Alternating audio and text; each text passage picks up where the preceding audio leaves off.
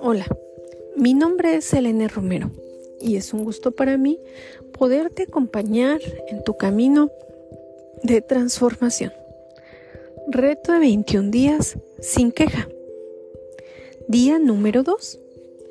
¿Te resultó fácil o fue complejo tu primer día?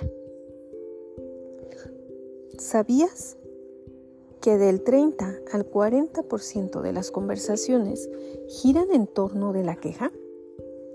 Quizá puedas pensar que es exagerado, pero si te fijas detenidamente, te darás cuenta de que es verdad, que tanto tú como yo y el resto del mundo utilizamos la queja en alguna de sus formas y en muchísimas ocasiones es sin ningún sentido. Para conseguir grandes objetivos hay una serie de trucos. El primero y más importante de todos es dividir el gran objetivo que queremos conseguir en pequeñas metas o acciones concretas y diarias que dependen exclusivamente de ti. Un gran objetivo como dejar de quejarnos y ser personas positivas es mucho más grande. No se puede conseguir así de abstracto, simplemente con desearlo o intentando hacerlo todo de golpe. Se trata de trazar un plan y subir peldaño a peldaño. El mini reto del día de hoy tiene que ver con esto.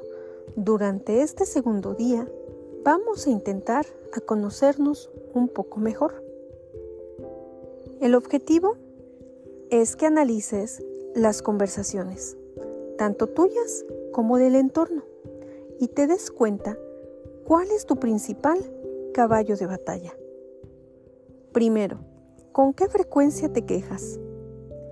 ¿Qué lugar ocupa la queja en tus conversaciones? ¿En qué momento te cuesta más no quejarte? ¿Cuál es el motivo principal de tus quejas? ¿Puedes cambiar las cosas de las que te quejas?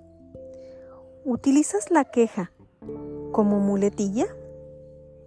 Estaría muy bien que hoy apuntaras en un papel los momentos en que te ha salido una queja o te hubiera gustado quejarte.